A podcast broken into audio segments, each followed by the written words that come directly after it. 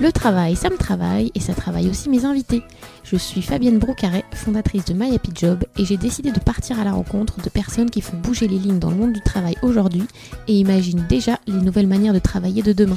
Ce podcast est l'occasion de partager leur expertise, mais aussi et surtout leurs propres expériences. Bienvenue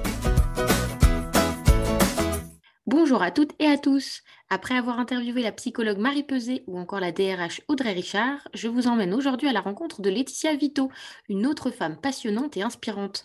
Après avoir été prof, elle est devenue auteure et conférencière sur le futur du travail, au point d'être désormais une référence sur le sujet.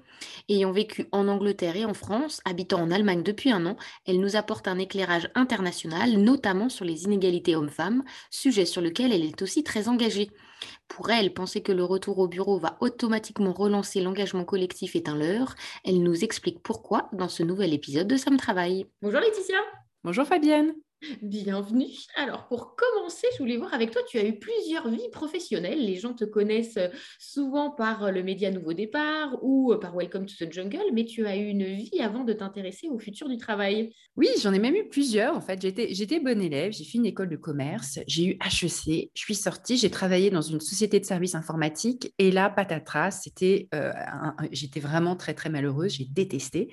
Et je me suis donc reconvertie très jeune, mais pas si jeune que ça. Je devais avoir euh, voilà, 23, 24 ans quand j'ai commencé à reprendre mes études pour passer les concours et devenir enseignante. Et je suis devenue professeure d'anglais. J'ai passé l'agrégation, je suis devenue professeure d'anglais en prépa HEC, ce qui était tout à fait logique par rapport à mon parcours d'avant. Donc j'ai recréé du sens a posteriori sur quelque chose qui n'en avait pas euh, avant. Et j'ai enseigné pendant près de dix ans, donc en prépa et puis à Sciences Po, la politique américaine.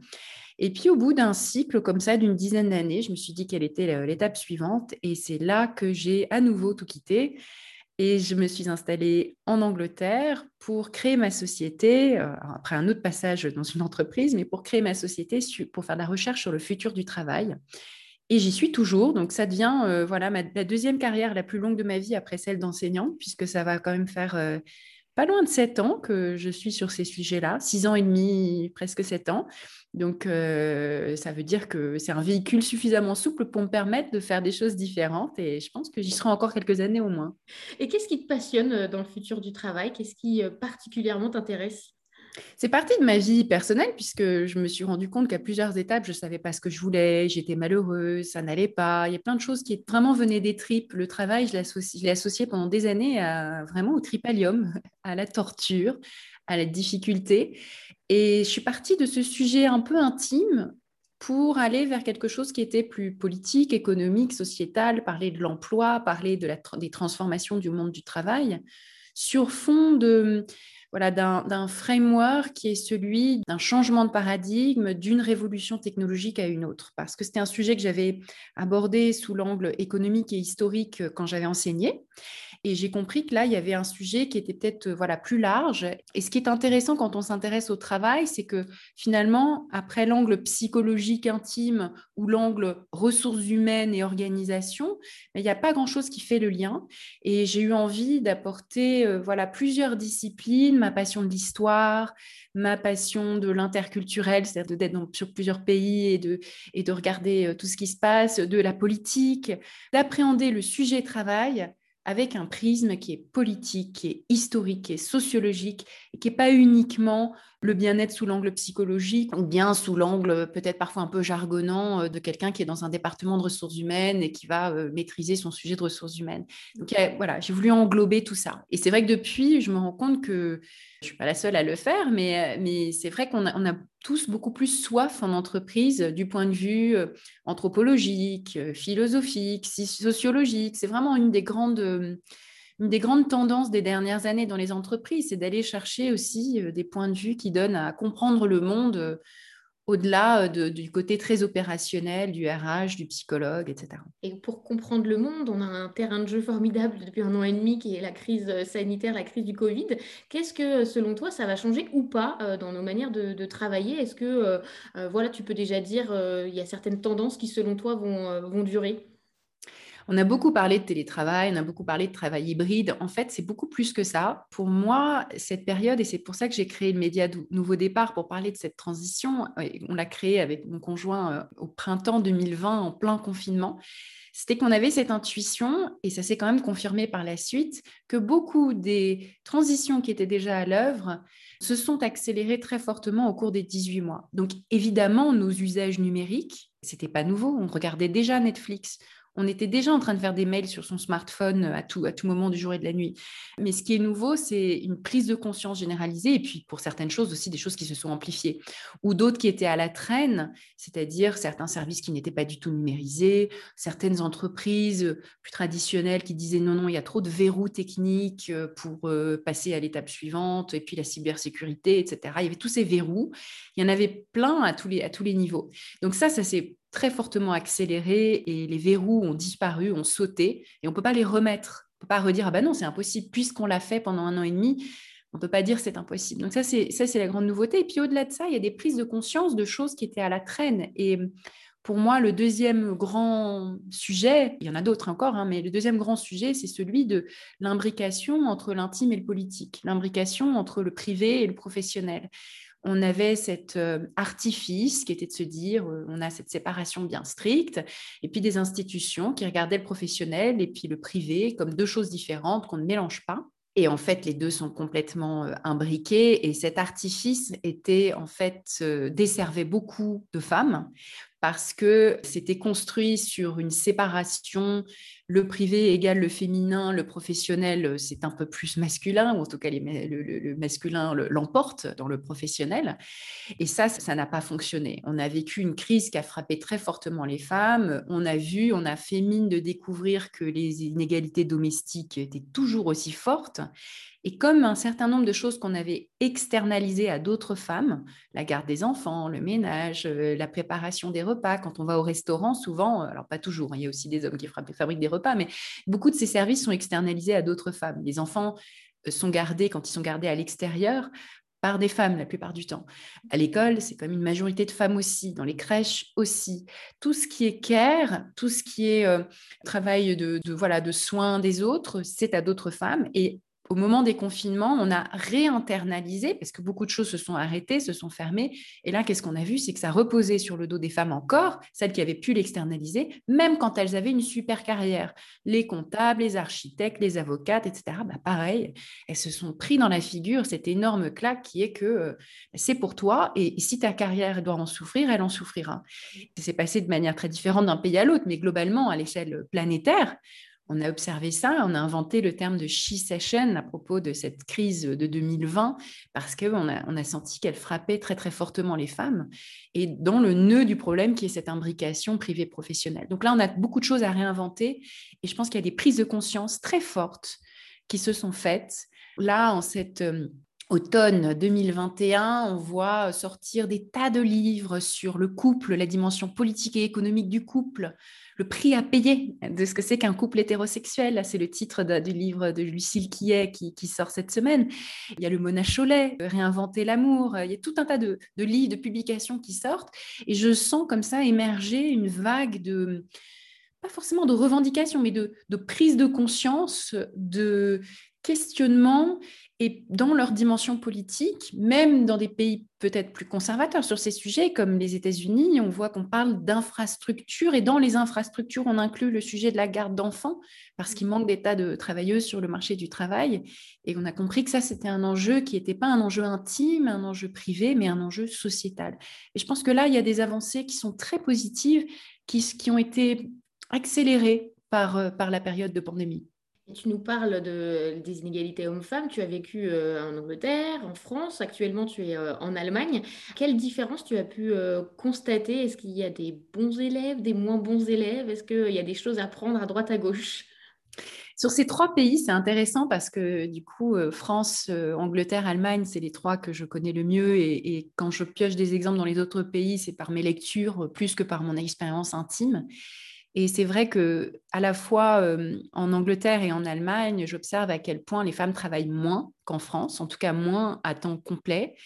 Et que l'école, en tant qu'institution, se repose davantage sur les mères. Alors, c'est le cas en France aussi, hein, mais c'est pire en Angleterre et c'est encore pire en Allemagne. Donc, si on devait euh, grader, je dirais que voilà, il y, a quand même euh, cette, particularité française, et c'est très dur pour les femmes françaises aussi, c'est que c'est des superwomen. Elles doivent être partout.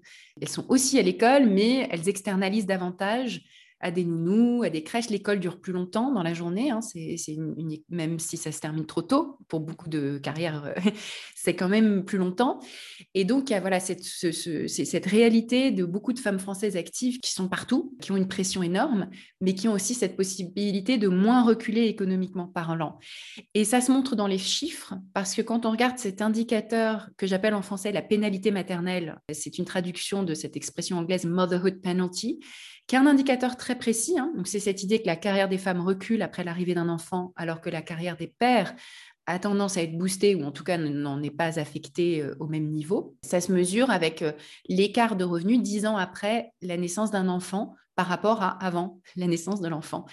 Et il y a des chiffres euh, qui sont des chiffres agrégés qui parfois sont contestables parce que c'est pas si facile de le chiffrer, c'est très complexe quand on regarde les données agrégées au niveau macroéconomique.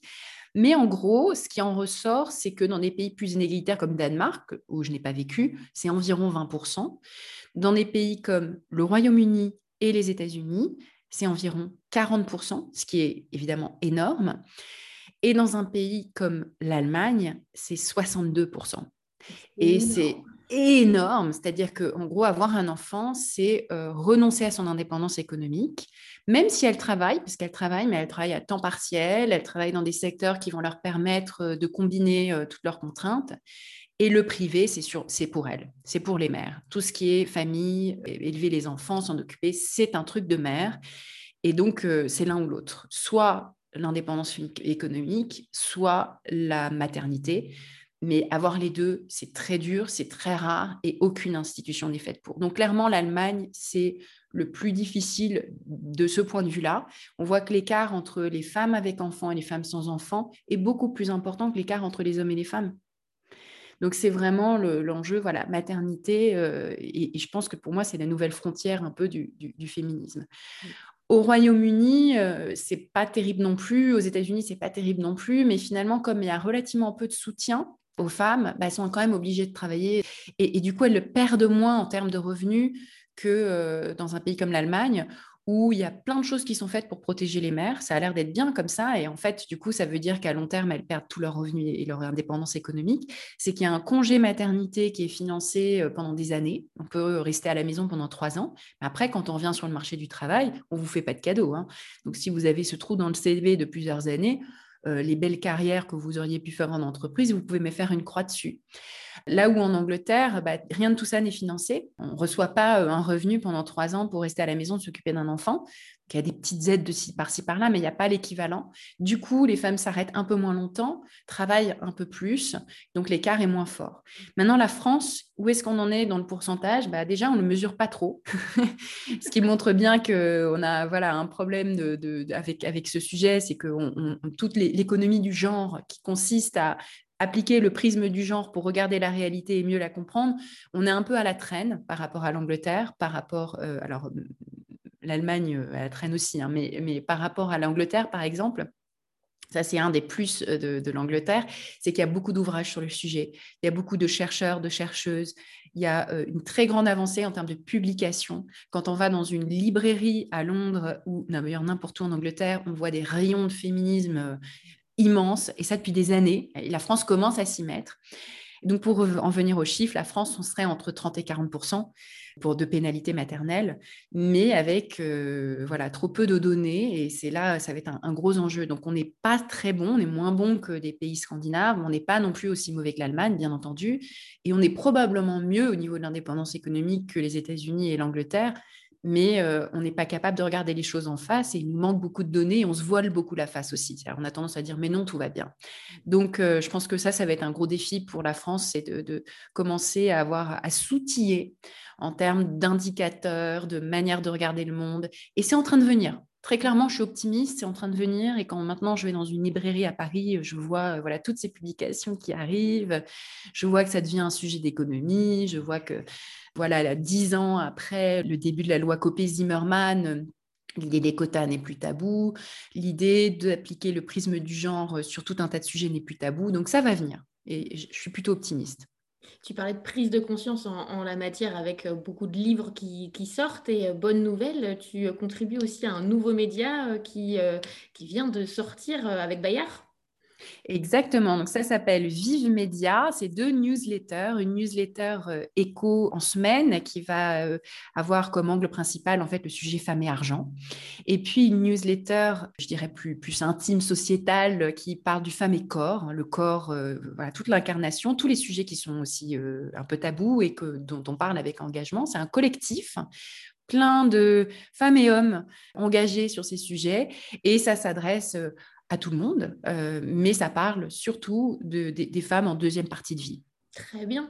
Je vais profiter de ton regard international aussi pour un autre sujet. On parle beaucoup du présentéisme en France. Alors, est-ce que c'est un, mythe par rapport aux autres pays ou est-ce que non, il y a quand même une vraie différence euh, euh, entre, bah, là encore, par exemple, l'Allemagne, la France, l'Angleterre et les pays scandinaves qui sont un peu meilleurs en la matière aussi? Alors très clairement, on a une différence dans notre rapport au temps et dans les horaires. On voit qu'il y a des pays comme l'Espagne où tout se passe très tard, on mange tard, on dîne tard, et puis il y a des pays comme l'Allemagne où tout commence très tôt. En Allemagne, l'école commence à 7h30, 7h45. Donc évidemment, 16h euh, en Allemagne, c'est tard par rapport à la France. Donc ça, il y a une grosse différence, c'est que la France démarre plus tard. On le voit dans les heures de pointe du métro euh, pré-pandémie, et puis même après, on voit que ça s'étale davantage dans la journée, et du coup, dans le monde des entreprises en général, ça se termine très tard et puis ça s'étire en longueur du coup parce qu'on ne valorise pas la présence matinale. Et quelqu'un qui serait présent très tôt, ça c'est pas du présenté, ça c'est pas compté, c'est pas comptabilisé, ça n'est pas vu, ça n'est pas perçu. Donc ça c'est un, un vrai sujet pour beaucoup de gens parce que c'est un rythme qui est imposé, qui est celui de euh, un investissement euh, de présence qui va être plutôt en fin de journée Or, on en a parlé tout à l'heure, les institutions du type crèche, école, nounou, etc., bah ça, ça y a pas de, ça s'étire pas en longueur. Il faut à un moment prendre la relève. Donc, ça, ça pénalise beaucoup les personnes qui ont des contraintes familiales ou qui vivent sur un autre rythme, hein, des gens qui travaillent très tôt ou qui voudraient avoir cette souplesse. Et là, il y a une grosse différence, en effet, culturellement entre la France, l'Angleterre et l'Allemagne. En Allemagne, dans les bureaux, on ne voit pas des gens qui sont là à 19h30, euh, enfin, beaucoup moins, beaucoup, beaucoup moins. C'est très rare, c'est plutôt mal vu. Il y a cette institution allemande qu'on appelle le Feierabend. Ça a l'air d'être voilà, le soir de fête. Mais en fait, c'est tous les soirs, soir de fête, c'est le moment où on s'arrête de travailler. Et le moment où on s'arrête de travailler, c'est relativement tôt, vu d'un, avec le point de vue d'un Français, puisque en gros, euh, selon les, les services ou les entreprises, à 4 heures ou à 5 heures, c'est fini. quoi. C'est sacré. Ah non, il est l'heure. Il est l'heure, c'est fini, là, je m'en vais. Tout s'arrête. Quand c'est l'heure de fermeture, c'est l'heure de fermeture. C'est vraiment euh, quelque chose de, très ancré. Et c'est une bonne hygiène de vie, parce que du coup, il y a cette séparation. Et la période récente, même en Allemagne, elle a changé des choses parce qu'elle a brouillé un peu, elle a un petit peu brouillé, là encore une fois, le, travail euh, qu'on fait à la maison et le travail qu'on fait au bureau. Et c'est vrai qu'en Allemagne aussi, on se plaint du fait qu'on fait de plus en plus des emails tard le soir. Ils vont quand même retourner faire des emails tard le soir. Mais au moins, c'est pas sur un temps de présence qui est contraint. Donc, il y a un petit peu plus de flexibilité. Et puis en Angleterre, euh, en Angleterre, c'est plus proche de l'Allemagne de ce point de vue-là aussi. Ça se termine relativement plus tôt, mais il y a euh, un plus une plus grande amplitude horaire de beaucoup beaucoup de services. Et donc il y a des gens qui travaillent à toute heure en fait du jour et de la nuit. Euh, c'est plus libéral. Hein. donc il y a plus aussi d'inégalités économiques fortes. Donc des travailleurs pauvres qui travaillent très tôt, très tard. On voit le travail à toute heure du jour et de la nuit. Alors qu'en France, ça reste un petit peu plus, un tout petit peu plus cadré, mais il y a ce problème du présentéisme dans les bureaux. Voilà qui, pénalise euh, certaines personnes. Et justement, par rapport à la vie de bureau, on a tendance à penser en cette rentrée que le retour au bureau va être synonyme de réengagement des équipes, euh, de collectif. Est-ce que c'est un leurre de penser que euh, voilà, la fin du télétravail contraint et généralisé va automatiquement voilà, permettre un réengagement d'équipes et collectifs c'est un leurre, ça ne se passe pas automatiquement. On a un petit peu de pensée magique à cet égard, c'est qu'on imagine que le fait d'aller au bureau comme ça, comme par magie, il y aura de la sérendipité, du lien social. Alors il peut y en avoir, bien sûr, hein, mais ce n'est pas le lieu qui le fait. C'est euh, quelque chose de délibéré, ce sont des éléments culturels, c'est euh, la manière dont on communique euh, les uns avec les autres, la manière dont on donne accès à l'information, les rituels qu'on met en place, mais ça ne se passe pas par magie. La preuve, c'est qu'il y a des endroits extrêmement aliénants où on partage un lieu de travail, mais on ne partage rien d'autre. travailler dans un entrepôt Amazon, si on en croit certains témoignages, il n'y a pas tellement de liens sociaux, de collectifs, etc. On a activement empêché la formation des syndicats. On fait en sorte que euh, les équipes ne se retrouvent pas toujours les mêmes personnes pour que justement les liens ne se forment pas, parce que si les liens se forment, on risque d'avoir des revendications communes, etc. Donc, il n'y a pas de sentiment d'appartenance et c'est activement empêché. Et euh, de même, à distance, en télétravail, il peut y avoir euh, du lien social si euh, on a tous les éléments qui permettent ce sentiment d'appartenance. Ça n'est pas simple, mais ça n'est pas du tout impossible. Donc, il n'y a pas d'automatisme ni dans l'un ni dans l'autre. C'est des choses qui sont délibérées. C'est repenser les rituels, penser le collectif, les histoires, les valeurs qu'on partage, les moments, tout ce qui concerne l'accès à l'information qui est vraiment critique. Et du coup, quand on a vécu un an et demi à distance, tout d'un coup, retourner au bureau, bah, on voit que ça ne se passe pas tout seul. Ça se fait plus tout seul. On a pris des habitudes. On n'échange pas forcément comme ça. On va plutôt communiquer par écrit. C'est du Slack, du Teams, euh, du WhatsApp plutôt que euh, le café. On se rend compte aussi que on se dit, ça serait mieux, ce serait mieux de se voir en vrai. Mais en fait, quand on essaye d'organiser quelque chose en vrai, il y a quand même la moitié des gens qui sont pas là. Et finalement, ça marche pas. Et du coup, on fait une réunion hybride qui est nulle on n'a ni le plaisir de la présence, ni, la flexibilité de la distance, et on se rend compte qu'il y a quelque chose qui nous manque. On a cette espèce de sentiment de frustration parce qu'on a la nostalgie d'un avant imaginé et fantasmé, qui n'était pas forcément si bien que ça, mais on, le fantasme. Et puis on vit cette espèce d'insatisfaction de se dire, parce qu'on ne regarde pas les choses en face, qu'il euh, nous manque quelque chose. C'est pas pas toujours aussi bien que ça le présentiel. Ça peut l'être aussi, évidemment. Encore une fois, euh, moi je suis contente de revenir faire des conférences euh, en présentiel quand il y a tout le monde dans la même pièce parce que ces échanges, la qualité de ce qui se passe dans une pièce quand on peut lire l'air et réagir en fonction de, des personnes qui sont présentes, c'est évidemment infiniment supérieur. Mais c'est pas de l'hybride, justement. L'hybride, c'est, je trouve que c'est beaucoup de frustration.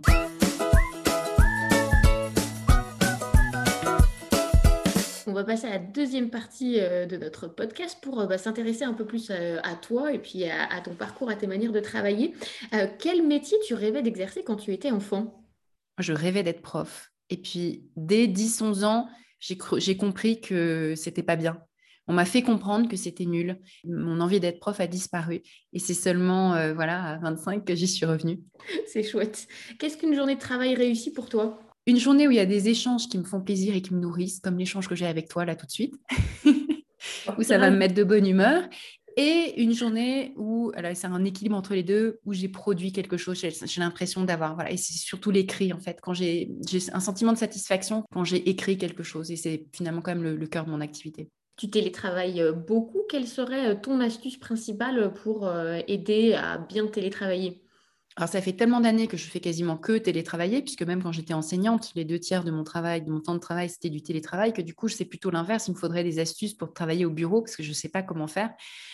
Donc, pour moi, c'est tellement la norme, en fait, que je n'ai pas euh, forcément d'astuces euh, inédites euh, qui permettent de comparer le bureau au télétravail domestique. Donc, je travaille chez moi, j'adore ça. J'ai une pièce à part, et j'ai une pièce à part depuis longtemps. C'est très important, bon, bon équipement. Et si je devais dire une petite astuce, et c'est vrai que les confinements euh, m'ont bien montré à quel point c'était important, c'est de penser à tous ces petits mouvements du corps parce qu'on reste tellement assis sur sa chaise euh, longtemps. Donc toi, tu en as parlé dans ton livre aussi. Hein, c'est vraiment euh, plus que hum, le moment dédié au sport qui reste important aussi, mais c'est tous ces petits moments où en fait je vais aller me faire un thé, je vais bouger, je vais m'étirer, me lever, essayer de le faire toutes les. J'arrive pas forcément toutes les demi-heures, mais au moins toutes les heures euh, de me lever, de me faire un étirement, bouger un petit peu, parce que voilà, la, sédentarité, c'est quand même une catastrophe et on a tous des problèmes de dos énormes, même avec une bonne installation euh, à domicile. Euh, quel est le meilleur conseil qu'on t'ait donné pendant ta carrière? La plus grande difficulté en début de carrière, ça a été le rapport à l'argent.